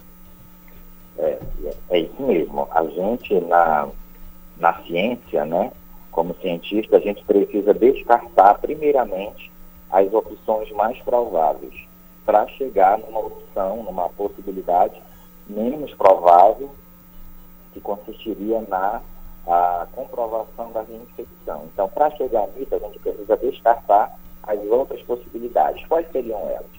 a possibilidade da pessoa, né, dessa paciente ter pego o vírus e esse vírus ter permanecido, entre aspas, escondido no organismo dessa, dessa paciente ao longo desses quatro meses. E aí ela ter, poderia ter tido uma, uma queda, uma queda né, do sistema imunológico e o vírus conseguiu ser reativado, entre aspas, né? E aí ela voltou a sentir os sintomas novamente. Essa é uma possibilidade a, a gente precisa investigar né, o, qual é o principal parâmetro na ciência para a gente confirmar se de fato é um caso de reinfecção ou não. É identificar a linhagem do vírus, ou seja, o tipo de vírus. Embora a Covid-19, né, a gente tenha o vírus chamado SARS-CoV-2, que é o vírus que causa a doença da Covid, ah, esse vírus ele, ele apresenta linhagens, né, ou seja, ele apresenta pequenas mudanças nesse código genético que o tornam diferente, né, de acordo com a origem desse vírus. O vírus da Europa é diferente do vírus da Ásia, que é diferente do, diferente do vírus dos Estados Unidos. A gente precisa identificar nesse pool, né, ou seja, nesse grupo de, é, de vírus SARS-CoV-2, qual foi o vírus que infectou essa paciente em abril e qual é o vírus que infectou agora em agosto. Se essas linhagens, ou seja, se esses tipos de vírus forem diferentes, aí sim nós teremos um caso de reinfecção. Se forem iguais, a gente não vai ter como afirmar se é uma reinfecção. Então, é um trabalho minucioso que exige né, muito estudo e a dedicação de muitos profissionais, tanto do LACEN, do Evandro Chagas e da gente aqui, para chegar a esse resultado. A gente vai precisar fazer o que chamamos de sequenciamento genético, né, bem como o isolamento do vírus. Tudo isso é feito e enviado pelo Ministério da Saúde. Então, até o mês de agosto, nós não tínhamos nenhum caso confirmado de reinfecção no Brasil. Né? Agora, em setembro, nós temos alguns estudos acontecendo, dentre eles esse caso ah, dessa paciente de 38 anos aqui do estado do Pará. É, só para que o, o, ouvinte do Conexão Cultura possa entender um pouco mais, é, é claro que é uma comparação de um leigo, mas é como se este vírus é, é, com, fizesse parte de uma família, né? Então nenhum é igual ao outro nessa família. Todos têm suas peculiaridades, sua, suas diferenças e que a ciência vai descobrindo aos poucos. E é isso, né, professor? É isso mesmo, Adil. É como vamos pensar algo que é mais no nosso dia a dia, né? Vamos pensar no vírus da gripe. Por que os idosos todos os anos precisam ser vacinados contra o vírus da gripe? Porque o vírus da gripe, chamado de influenza, ele também tem diversas linhagens, ou seja, tem diversos parentes. Todo ano, um desses dois, às vezes três desses parentes, entre aspas, eles estão mais frequentes na nossa população. E aí são eles que são utilizados para fazer a vacina. Então é a mesma coisa que acontece com o vírus do SARS-CoV-2. É, ele também tem as suas, as suas linhagens, os seus parentes, e é preciso a gente identificar qual é a linhagem do vírus que infectou em abril e do vírus que infectou agora no mês de agosto, para poder entender. Vamos pensar numa vacina. A gente costuma pensar que a vacina vai ser a solução dos nossos problemas. Mas não é bem assim, né? Para chegarmos a uma vacina, uma vacina realmente eficaz, a gente vai precisar saber quanto tempo demora essa que nós chamamos de memória, né? Quanto tempo que a vacina fica no nosso organismo? Pode ser um ano, pode ser seis meses, pode ser dois anos. Então, as pessoas vão precisar se vacinar frequentemente contra o vírus SARS-CoV-2. E para isso, vamos ter que continuar estudando qual é a linhagem desse vírus que está na nossa população, para essa linhagem ser utilizada para fazer a vacina. É então, assim, a gente precisa entender que a Covid ela veio para ficar, mesmo com a vacina, ela não vai desaparecer, tá? Ela não vai desaparecer. A gente tem aí, por exemplo, o sarampo, né, que é uma doença grave e que vira e mexe, ela retorna à nossa população. Então não é uma imunidade definitiva, até porque algumas pessoas têm resistência à vacinação e isso faz com que o vírus continue circulando na população.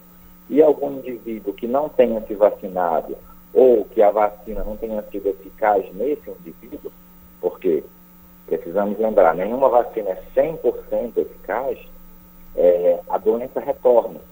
Então, assim, é algo muito complexo, é algo que está sendo estudado, embora a gente costume pensar, caros ouvintes, que ah, está demorando muito, já tem seis meses estudando, tem oito meses.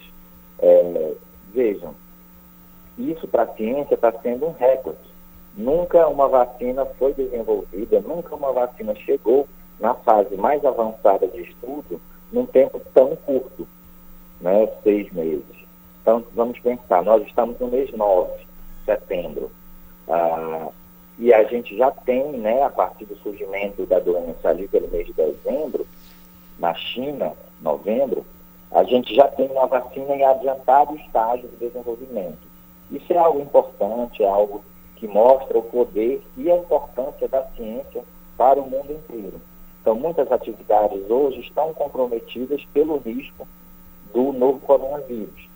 E, embora é, a gente costume pensar ou sentir no dia a dia de que o, a pandemia acabou, é importante a gente dizer isso. A pandemia não acabou. O vírus continua circulando. Ah, em taxas menores, em percentual menor na população, sim. Mas ele continua circulando. Veja, ontem nós fizemos uma, um teste aqui na, no Labimol com 93 pessoas. Dessas 93, 22 testaram positivo para o novo coronavírus. Ou seja, a gente precisa permanecer vigilante, a gente precisa manter as medidas de distanciamento social, uso frequente de máscaras, higienização das mãos, porque essas medidas é que salvam vidas. Infelizmente, o vírus veio para ficar, a ciência está fazendo o seu papel, está investigando, está avançando muito e em breve nós teremos sim uma vacina para amenizar os efeitos ah, da Covid na nossa população. Professor Marcos Prado, é, de tudo isso que o senhor falou agora, aliás, o senhor falou muito bem, acabando fazendo um resumo é, que contextualiza muito bem o momento da ciência é, em relação à Covid-19. É, é um vírus que tem uma extrema capacidade de mutação e isso é constatado, é ponto pacífico para todos. É, é um vírus que é capaz de desenvolver uma estratégia, uma maneira de ludibriar, de enganar até os sistemas de defesa do organismo. Por isso que ele consegue é, é, é, ser tão mutante. E aí é um vírus que vai precisar ser continuar, é, é, continuar sendo estudado pela ciência durante muito tempo, como o senhor falou. É, a vacina não vai ser a solução, é, tanto que é, é, o sarampo é um exemplo de uma doença que parecia erradicada, mas que voltou aí com força total e perturba e, e deixa preocupada toda a comunidade médica porque as pessoas simplesmente menosprezaram o poder do sarampo de retomar. E, e, e eu lembro que é, é, no início desse ano, eu entrevistando o secretário de saúde, ele quase que implorava aqui no programa para que as pessoas procurassem os postos, porque existiam as vacinas contra o sarampo disponíveis, mas a população ignorava isso. Então, o que eu queria saber, justamente, senhor, é, é, é ao final dessa minha colocação, é de que é, o senhor falou das vacinas que vão aparecer, vão surgir, com eficácia, mas é uma curiosidade que sempre que se fala em vacina eu tenho. A vacina é, é, russa, a Sputnik, ela tem sido ignorada por boa parte da imprensa e da comunidade científica sob a alegação de que não há dados científicos específicos, claros, que constatem sua eficácia. Mas uma publicação como a Lancet, que consegue é, é, é, dizer que a vacina é, é, é, demonstra esta eficácia, ela não deve ser considerada, professor? Claro, deve ser considerada sim. É, a publicação realmente ela é um, um divisor de águas, né? para uma aceitação por parte da comunidade científica mas, assim, todas as vezes que um pesquisador, um cientista, publica um artigo científico, né, é, esse artigo ele é contestado, ele é avaliado, ele é, digamos assim... É, gera polêmica, né?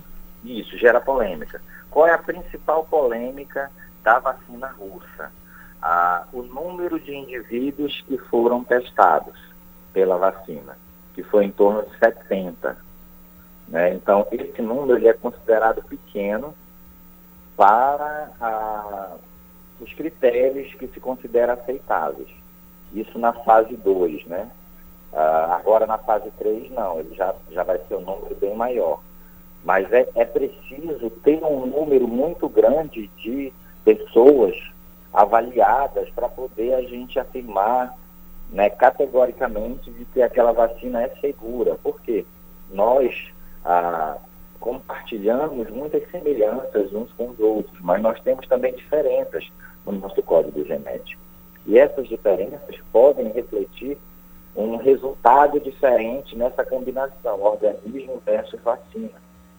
Então é preciso um leque muito grande de, de pessoas para serem testadas.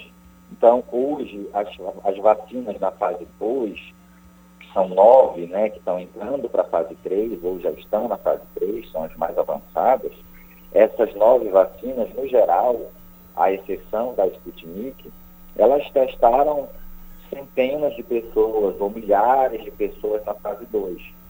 Ah, e indo para a fase 3, mais pessoas ainda. Então, assim, com que objetivo? Né? De considerar toda essa variação que existe na nossa população, né? pela própria mutação ah, que é frequente, que existe nos nossos, no nosso material genético. Então, tudo isso precisa ser considerado. Essa é a principal crítica à vacina russa, mas, de fato, com a publicação numa revista conceituada como a Lancet, colocou, sim, a Sputnik na corrida pela, pelo desenvolvimento final. Até então, ela vista né, pelos céticos como ah, uma grande desconfiança né, pelo modus operandi da, da comunidade científica russa, e agora ela entra no páreo, né? mas ela precisa sim ter uma testagem muito maior. Sobre isso também, Adil, a gente costuma ver na imprensa, né, nos telejornais e comemorar. A vacina da, de Oxford vai testar 5 mil pessoas no Brasil. A vacina da Alemanha vai testar mais 3 mil pessoas. A vacina russa, mais algumas mil pessoas. A gente costuma pensar, olha, que bom, estão testando no Brasil. Realmente, isso é muito bom.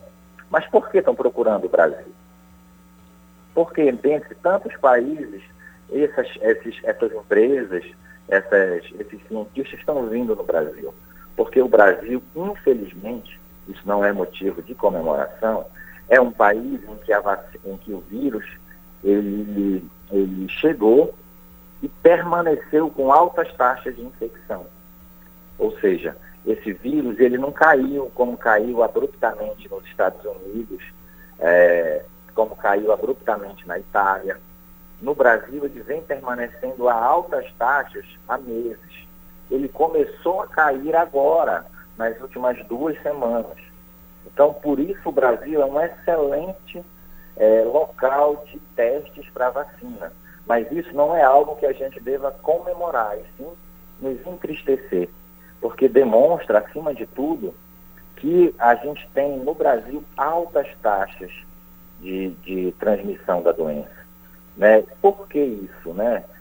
Há diversas razões. É, o que a gente precisa pensar é o que, que nós estamos fazendo para esse vírus não se propagar. O que as autoridades sanitárias e de saúde pública também estão realizando para reduzir esse contágio. Então, a, a, vacina, ela é importante, ela vai salvar muitas vidas no Brasil e no mundo inteiro, mas, novamente, a vacina não vai ser uma solução definitiva. Como disse a Organização Mundial de Saúde, não existe uma bala de prata para a Covid-19, infelizmente. Ainda não temos um, um remédio, não temos uma vacina que resolva 100% o problema, né, a doença Covid-19. É, essa declaração foi uma das declarações mais felizes da Organização Mundial de Saúde, do representante, porque ela define bem é, é, não existe uma bala de prata. E aí, o senhor fez uma abordagem muito interessante em relação às vacinas que estão sendo é, anunciadas é, é, em suas fases experimentais. E aí, é, eu toquei no aspecto da vacina russa, porque é, é, desde os tempos da Guerra Fria, a Rússia, a antiga União Soviética, vem sendo tratada como um inimigo público número um, né? É, a gente teve essa invasão aí de Hollywood e os cinemas é, é, norte-americanos trazendo esta filosofia, essa teoria da conspiração russa, e aí a gente fica meio receoso, meio reticente em relação a tudo que vem de lá. Aí isso é capitalismo, né? É, mas aí eu lhe pergunto, em relação à vacina que é, está sendo produzida, ou melhor, testada pela Universidade de Oxford e, e a AstraZeneca, é, que é a, preferencialmente é, a ser usada em caso de confirmação de sua eficácia pelo governo brasileiro. Aí eu lhe pergunto justamente isso, professor. O comportamento dos governos em se em avançar para se antecipar para garantir o espaço e a prioridade na aquisição desses medicamentos, seja a vacina, seja um outro medicamento é, é, que ajude no combate à pandemia, ele é o correto ou seria mais prudente aguardar o resultado? O senhor pode falar para a gente? É, essa é uma, é uma pergunta realmente complexa e a gente, isso nos coloca assim, numa situação delicada. Né? É, assim, tudo que é desenvolvido inicialmente, até mesmo algum carro, um automóvel, a primeira versão, a segunda versão é sempre muito contestada, muitas pessoas relatam problemas, reclamam, né? Ah, é frouxo, ah, tem um barulho, ah, um motor isso, aquilo, e depois isso vai melhorando com o passar do tempo. É isso que vai acontecer com a vacina ou com o medicamento quando ele surgir. Infelizmente. Né? Aí a gente fica pensando, ah, o que é melhor então? Esperar ou é melhor utilizar essa versão inicial? Né? No momento de pandemia, em que a gente não, não tem uma vacina, não tem um medicamento comprovadamente eficaz e que as pessoas estão de fato morrendo nos hospitais, nos leitos de UTI, é preciso fazer algo. Né? É preciso fazer algo e sair de uma inércia por isso, sim, é importante colocar em prática, fazer o uso dessa vacina, mesmo que no estágio inicial, mesmo que numa versão ainda passível de melhora, para poder trazer benefícios para as pessoas. Porque essa vacina, é, o medicamento, ele vai ajudar a salvar vidas diretamente. Né? Então, nesse caso, o indicado é realmente fazer uso, até até porque pelo meio de, por meio desse uso, nós vamos ter o aprimoramento ah, dessa vacina ou dessa medicação. Então, assim, é importante para melhorar, para aperfeiçoar, ah, seja a vacina, seja um remédio. Embora a gente fale muito da vacina, mas a gente também tem diversos estudos trabalhando com a busca de uma medicação específica para destruir o SARS-CoV-2. Então, há está em desenvolvimento no mundo inteiro.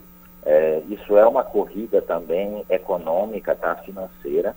A gente está falando de uma doença hum, que está no mundo inteiro, né, que está matando infectando é, milhões de pessoas. Daqui a pouco vamos chegar a um bilhão de infectados. Então, assim, qualquer medicamento desenvolvido ou vacina vai render um lucro muito grande para uma empresa, para um país ou para um consórcio. Então, isso também tem uma questão financeira importante. É, a gente precisa hoje, assim como de uma vacina, também de uma medicação específica para a Covid. Aí o, nosso ouvinte pode se questionar, ah, mas eu tomei o remédio X, Y, Z, é, tive melhoras, ou fui relatar, fui, recebi o relato de que alguém melhorou. Mas, assim, esses remédios, né, azitromicina, ivermectina, e outros, eles estão sendo amplamente utilizados pelo mundo inteiro, mas eles não estão, não, não têm uma, uma eficácia para a Covid especificamente, ou seja, ele é utilizado para diversos tipos de vírus e doenças. Dentre eles, acabou sendo um efeito é, razoável, aceitável para a Covid, mas ele não é específico para a Covid. Tá? Então, quando tivermos também esse medicamento específico, aí vai ser um grande avanço para o mundo inteiro. Né? Vamos pensar ah, em diversas doenças que hoje a gente já tem um remédio que consegue combater. É, e isso é, é importante para salvar vidas. Então, assim, a gente precisa da vacina, a gente precisa ah, de uma medicação específica, mas a gente precisa também que cada um de nós faça sua parte. Cada um de nós mantenha essas medidas que as autoridades estão indicando para salvar as nossas vidas e a vida das pessoas que estão ao nosso redor. Vejam, eu vou relatar agora um caso que nos entristece muito. Uma família aqui de Santarém, ah, no, no, no, Dia dos Pais, né, se reuniu para comemorar o Dia dos Pais, como muitos de nós fizemos em nossas casas. Né? É uma data importante. A família se reuniu e, infelizmente, uma pessoa estava infectada, mas assintomática, ou seja, não estava sentindo nada. E ela acabou, nesse momento de confraternização, né, num ambiente fechado, acabou interagindo com os pais, com os avós ah, e com outros membros da família. E a gente teve um relato de diversas infecções nesse grupo familiar. E o único momento em que eles interagiram foi no Dia dos Pais. Então, assim, nesse, nessa interação, a gente teve é, oito casos de contaminação pelo vírus. Né? E, infelizmente, um falecimento. É, isso, isso nos entristece, né? Mas é preciso pensar, ah, não estou sentindo nada, mas o vírus, ele, ele, para algumas pessoas, ele de fato não se manifesta. Ele não demonstra a doença, né? Uma febre ou uma, uma inflamação na garganta, ele fica oculto, mas a pessoa acaba transmitindo para os outros. É preciso pensar em tudo isso, é preciso pensar no que nós estamos fazendo é, para reduzir essa infecção e para salvar vidas. E não somente cobrar das autoridades governamentais, autoridades de saúde pública, uh, que elas tomem as medidas, mas a gente também tem que fazer a nossa parte. É difícil, é, o momento é delicado para o mundo inteiro, mas a gente precisa ter algumas privações, a gente precisa refletir e pensar na gente e naqueles que estão ao nosso redor. Professor Marcos, para finalizar essa nossa conversa, eu queria que o senhor desse uma previsão de quando esse resultado deve ser apresentado, confirmando ou não este caso de reinfecção aí no oeste do Pará. Ah, é, esse, esse como, como, eu expliquei a, a, a, todos, né, é um caso complexo, é um estudo muito detalhado que já está em andamento no Instituto Evandro Chagas, que é o o nosso, digamos assim, laboratório de referência nacional. Né? Nós temos aqui no estado do Pará um laboratório de referência de excelente é, qualidade de trabalho, de alta tecnologia. Uh, então, isso facilita e, e, nos coloca numa posição privilegiada, ao contrário de outros estados, como Amazonas, Roraima, Acre, enfim. A gente tem uma posição privilegiada. O Evandro Chagas está estudando, está iniciando o sequenciamento genético uh, desse, uh, dessas linhagens virais. E dentro aí, é difícil dizer um prazo, mas em torno de 60 até 60 dias, nós teremos uma posição definitiva. Porque além do desenvolvimento desses, desses estudos pelo Evandro Chagas, é preciso apresentar esses estudos para o Ministério da Saúde e depois também publicar esses estudos numa revista internacional, caso a gente tenha de fato a comprovação de que esses vírus são parentes e não são iguais, né? É, são de linhagem diferente, como nós colocamos. Então, é até 60 dias a gente deve ter esse resultado divulgado na, para a comunidade científica mundial.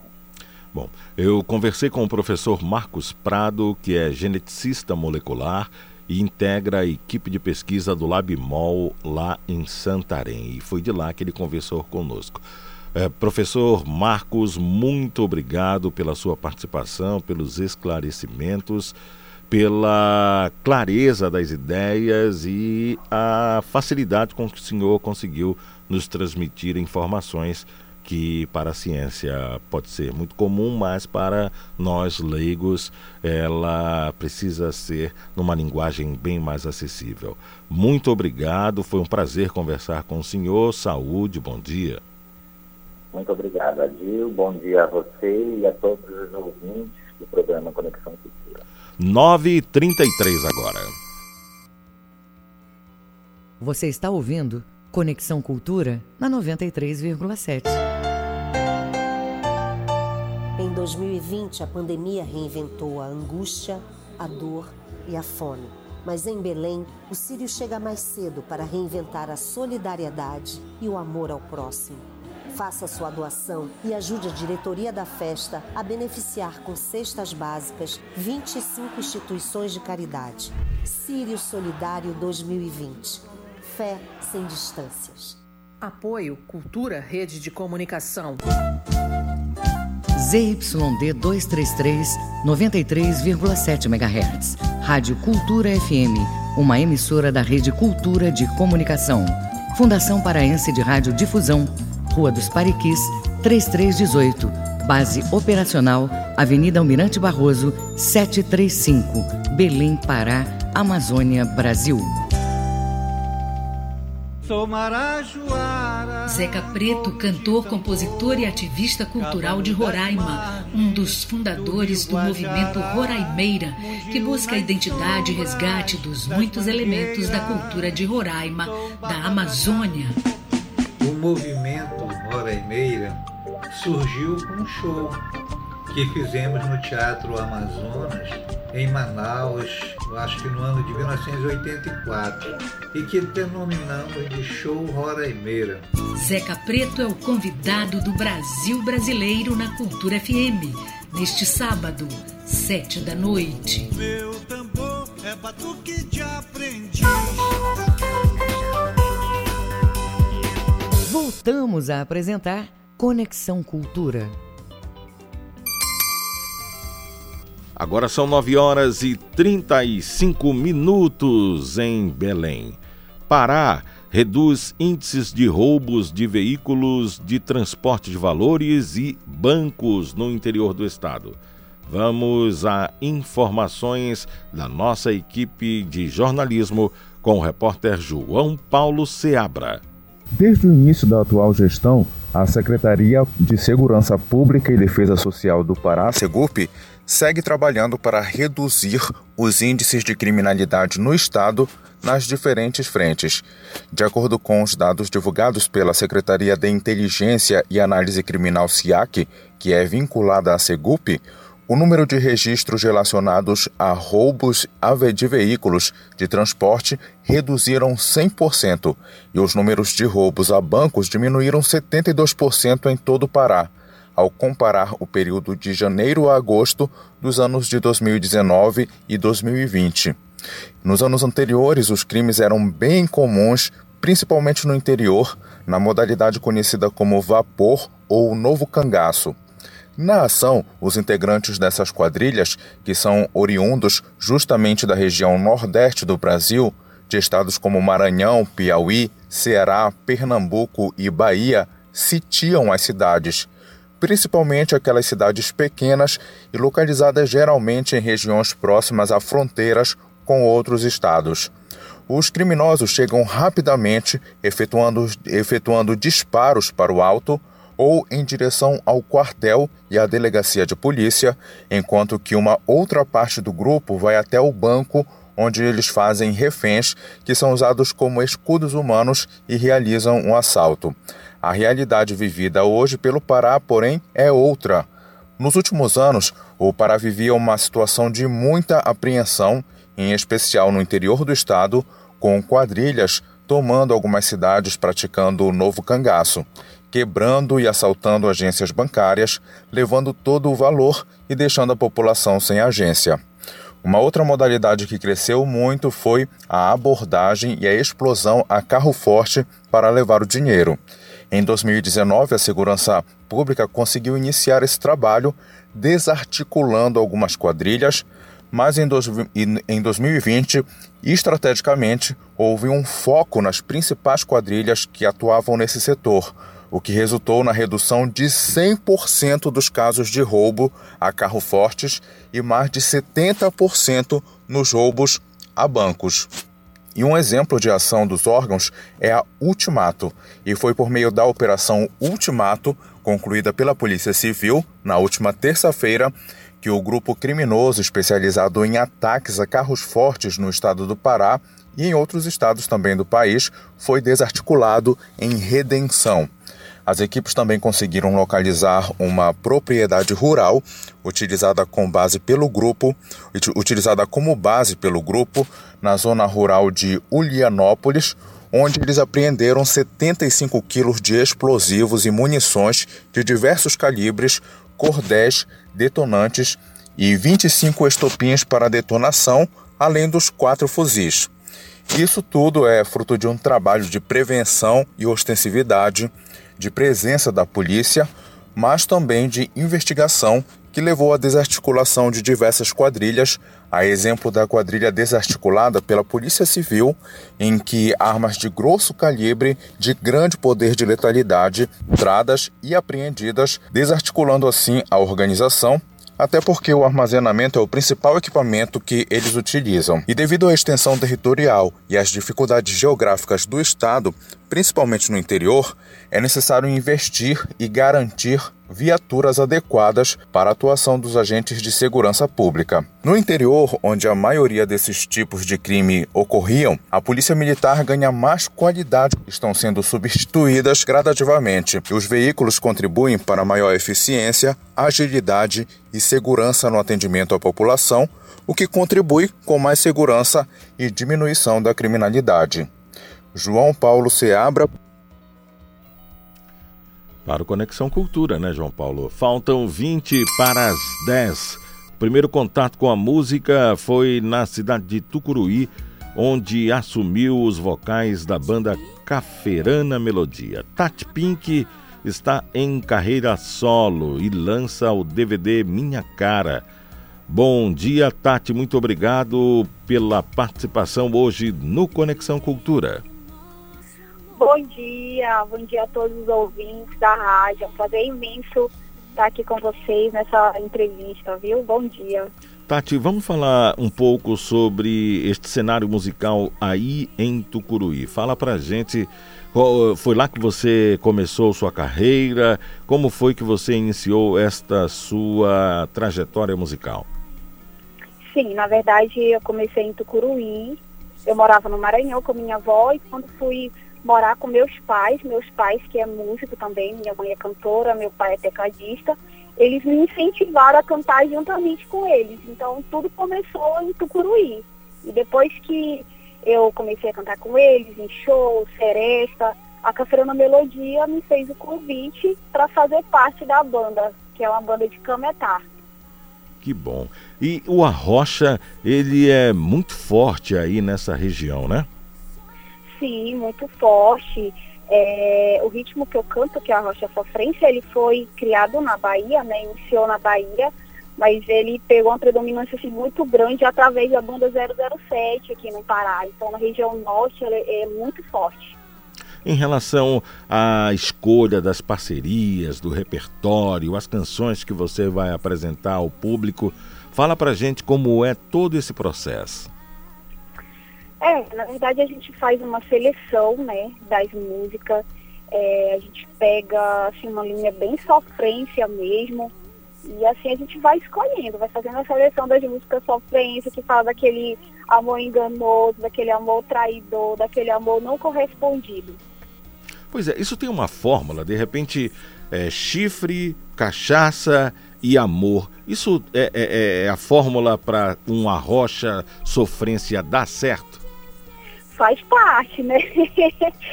a realidade de hoje em dia, né? A galera tá sofrendo por amor, vai por barzinho, toma uma, chora e assim vai. Tá certo. Então, esses são os elementos que precisam estar sempre nas suas composições. Mas aí eu te pergunto, Sim. chega a hora em que você ouve alguma coisa que foi enviada para você, sugerida, e você tem aquele start, pô, vai ser sucesso, eu vou gravar. Já aconteceu isso? Sim, já aconteceu assim. Muitos compositores, eles mandam muitas músicas, tanto do Pará como do Nordeste. Hoje em dia eu estou recebendo muitas composições do Nordeste, da Bahia, eles, eles já estão conhecendo o meu trabalho lá, lá para a região do Nordeste, então eles mandam muitas composições para mim. E sempre eles perguntam para mim, Tati, sua linha é só preta, então eu vou mandar essa aqui, essa aqui é sua cara. Aí eu escuto a música, gosto e vou logo gravando em relação ao fato de a Bahia ser esse celeiro musical, né? A gente vê vários ritmos surgindo ali. É, a Bahia ela tem um grande marketing ou realmente os grandes compositores estão ali? Tem um grande marketing também, tem muitos compositores bons também, como no Pará, na região do Norte, também tem. Eu já gravei muitas músicas também de compositores do Pará. No meu DVD tem quatro músicas inéditas e essas quatro músicas elas são de um compositor do Pará, né, que é o Gleison Aguiar. E tem uma composição que é da Bahia, que é o Will. Então, é muito forte a música na Bahia. Tem muitos artistas no Arrocha, sempre está surgindo. É, de criança ao adulto, sempre está surgindo artistas na Bahia. Tá bom, Tati, vamos só dar um tempinho para a gente curtir um pouco desse som que você faz aí, para continuar esse bate-papo em seguida, tá bom? Tá bom. Aham, aham.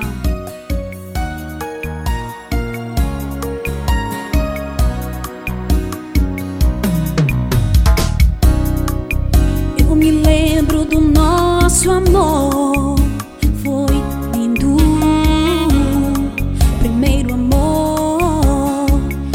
difícil esquecer. Te carreguei dentro do coração. Me afundei dentro da ilusão. Hoje estou pensando em tudo isso. Só penso em ti porque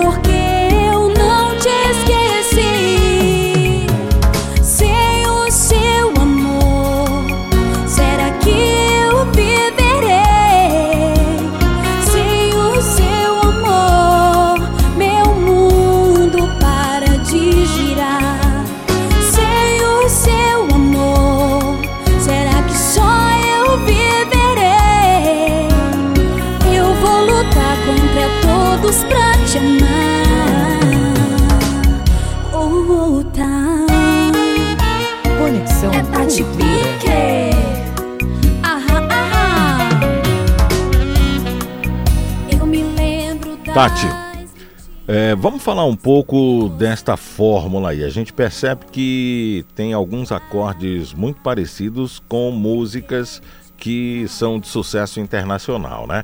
Aí a pessoa faz a composição, faz a letra e depois você joga alguns ritmos para poder fazer o sucesso. A fórmula que você usa nos seus, na sua música. Fala pra gente como é que rola isso é, entre compositor e a pessoa que vai fazer o arranjo. Sim, sim. É, eu trabalho também com versão, né? Eu pego a melodia da versão, a música, e vou compondo as letras em cima da melodia. Que essa música aí é, é, é da Lara Fábia, né? E aí a gente fez a composição em cima da melodia da música. Uhum. E o DVD? DVD está recentemente nas plataformas digitais, mas já teve uma boa repercussão, né? Como é que você acompanha essa recepção do seu trabalho entre os internautas? Sim, é, é muito gratificante, né? Meu primeiro DVD tem 12 músicas, quatro músicas inéditas, duas versões é, e seis regravações, que eu trabalho também com regravação. A galera tá gostando muito, graças a Deus. Com duas semanas no palco MP3, eu já tinha mais de 100 mil downloads. Eu já fui destaque no palco MP3. O palco MP3 mandou mensagem para mim, mandou um fly para mim, olha, poste suas redes sociais que você está tendo destaque. Então é muito gratificante, né? As, as, músicas estão todas nas plataformas digitais, a galera tá curtindo, graças a Deus, no Sua Música, no YouTube, no palco MP3. Apesar de eu estar recentemente na linha do Arrocha, eu acho tem mais ou menos um ano e três meses que eu tô, que eu tô gravando a Rocha, mas graças a Deus está sendo bem encaminhado. A gente percebe até no seu falar que você tem uma tranquilidade de encarar esse sucesso todo aí, não é verdade? E, e, você tem a consciência de que realmente sucesso ainda maior é apenas uma questão de tempo? Sim, eu acredito que é uma questão de tempo, mas também é, não desistir.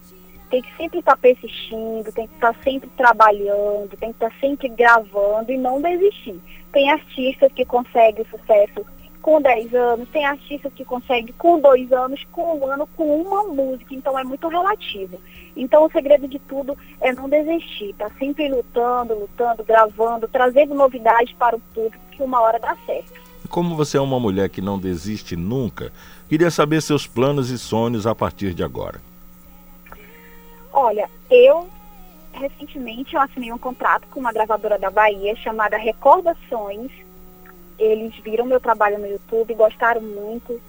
E agora eu sou da gravadora Sons, né, lá do Nordeste, da Bahia. A gente está com planos de gravar um CD esse ano ainda, todo autoral, todas as músicas inéditas, fazer um trabalho de divulgação não só no Nordeste, mas em todo o Brasil. Gravar clipes e esses são nossos planos, né? Pedir para Deus para que tudo dê certo. Graças a Deus o público está abraçando o trabalho com muito carinho. E esse público que acompanhava você ainda na banda Caferana Melodia, ele migrou para Tati Pink? Migraram sim, com certeza. São fãs fiéis, né? Foram eles que colocaram meu nome de Tati Pink desde quando eu iniciei minha carreira na banda Caferana Melodia. Eles estão sempre presentes né, na carreira, com as músicas que eu lanço, graças a Deus. Tati, foi um prazer conversar com você. Quero desejar sucesso aí, agradecer sua participação, desejar também saúde e que a gente se encontre outras vezes aí para falar sobre essa carreira que só é ascendente, tá bom?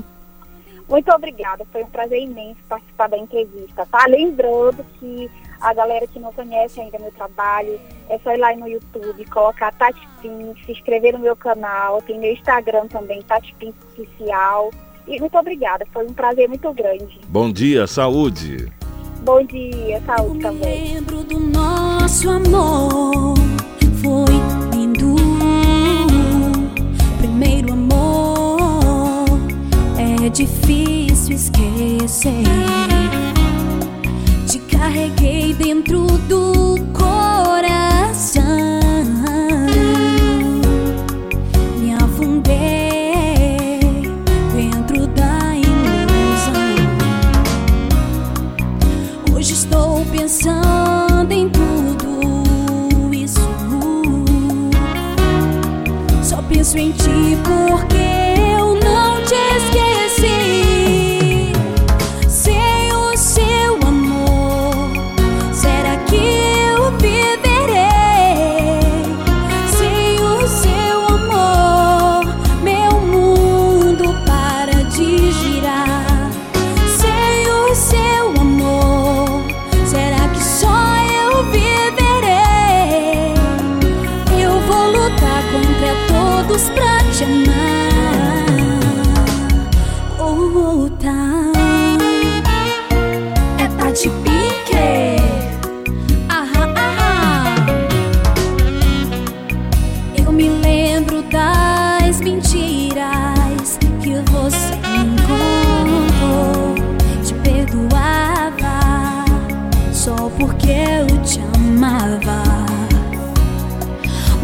consigo te tirar do meu céu.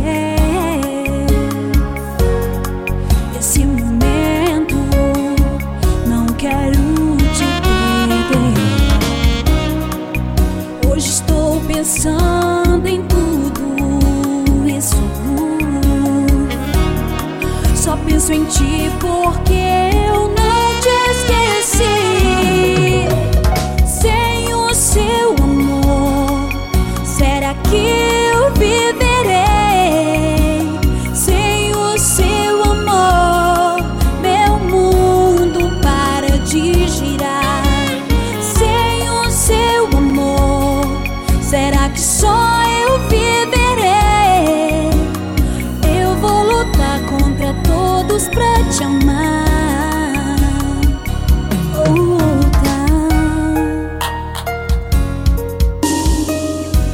Você está ouvindo Conexão Cultura na 93,7.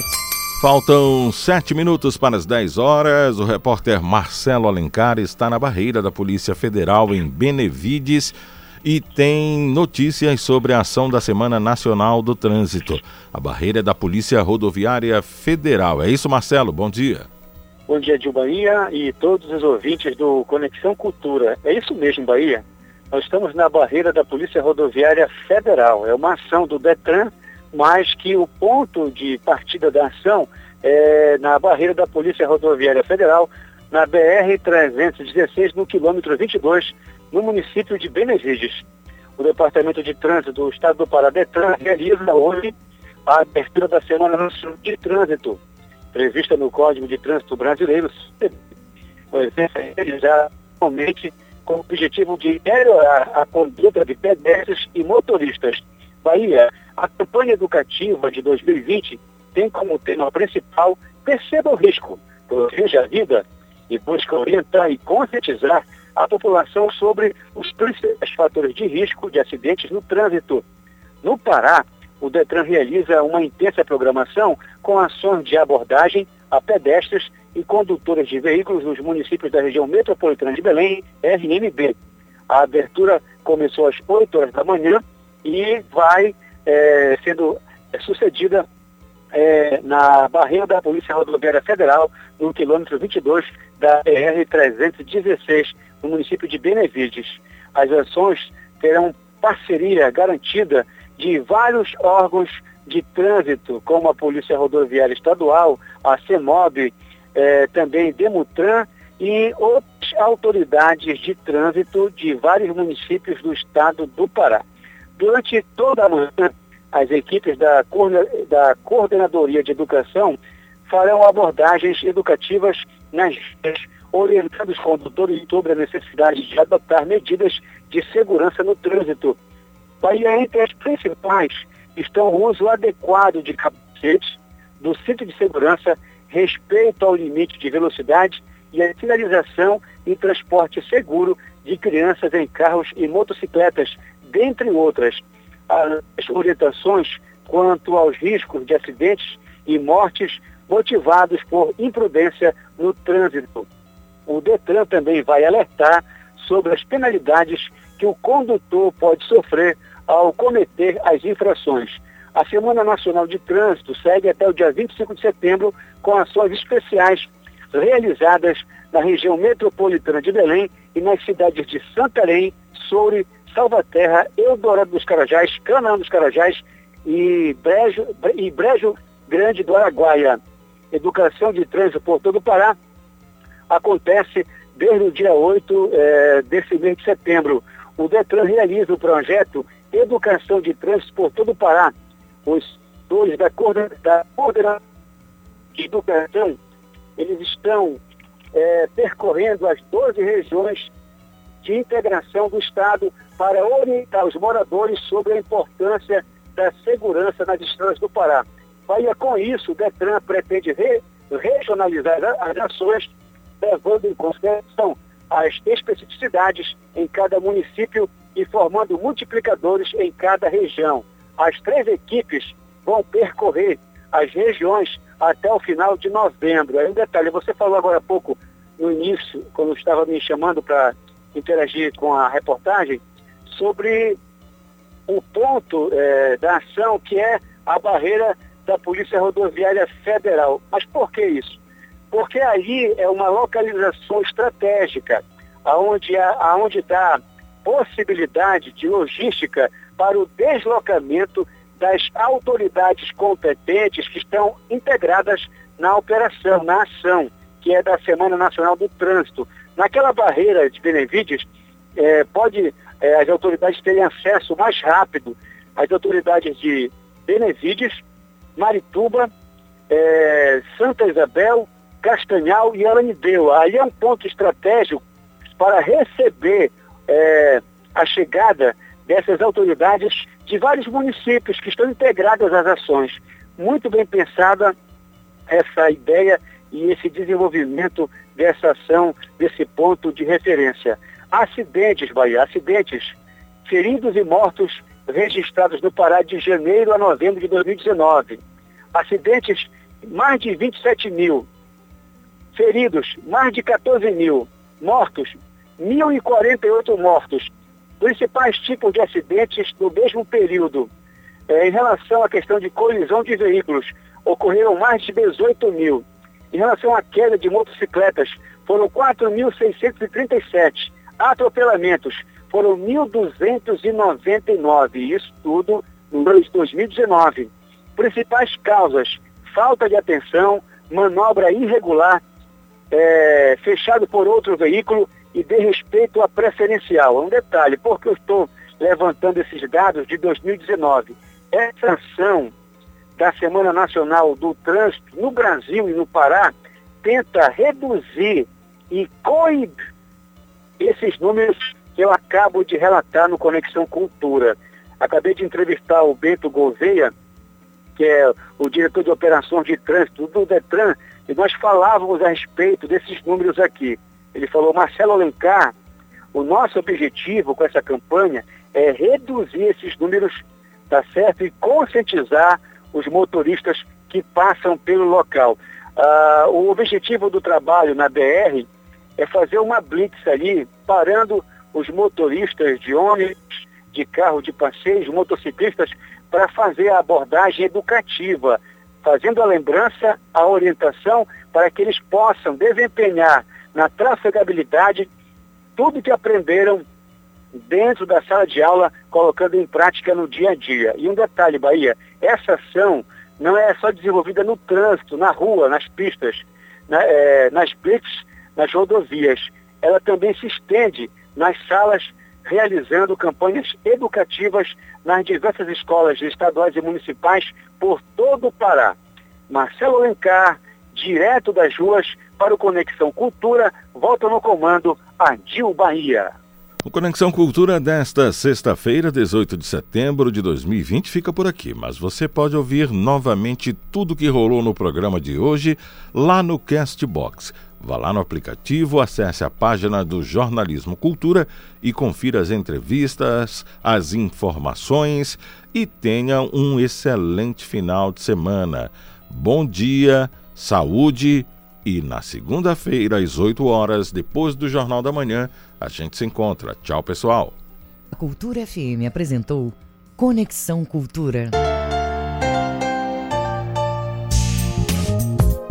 O que você precisa saber sobre o coronavírus? Lave bem as mãos com água e sabão, com frequência, ou use álcool gel.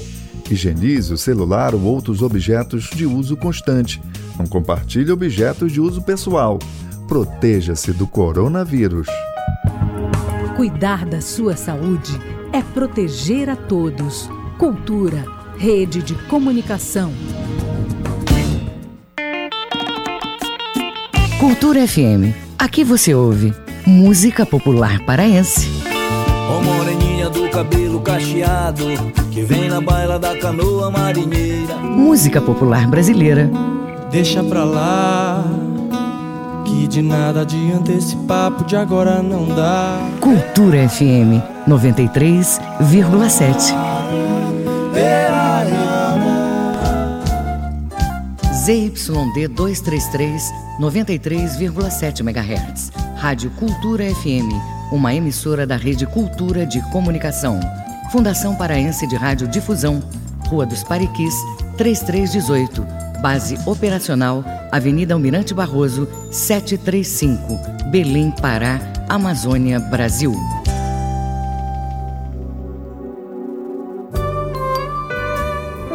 De segunda a sexta, às duas da tarde, na Cultura FM, Coletânea. Produção e apresentação Paulo Brasil.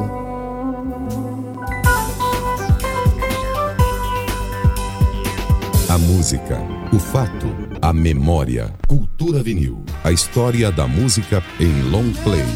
Em 1990, Nilson Chaves lança seu quarto disco, Amazônia. Nilson deixa fluir cada vez mais em seu trabalho as saudades e as lembranças de sua terra. Marabai, Marapani, Castanha ao Suri, Enome, Vigia, Em Amazônia, Nilson encontra seu caminho de cantador e violeiro amazônico.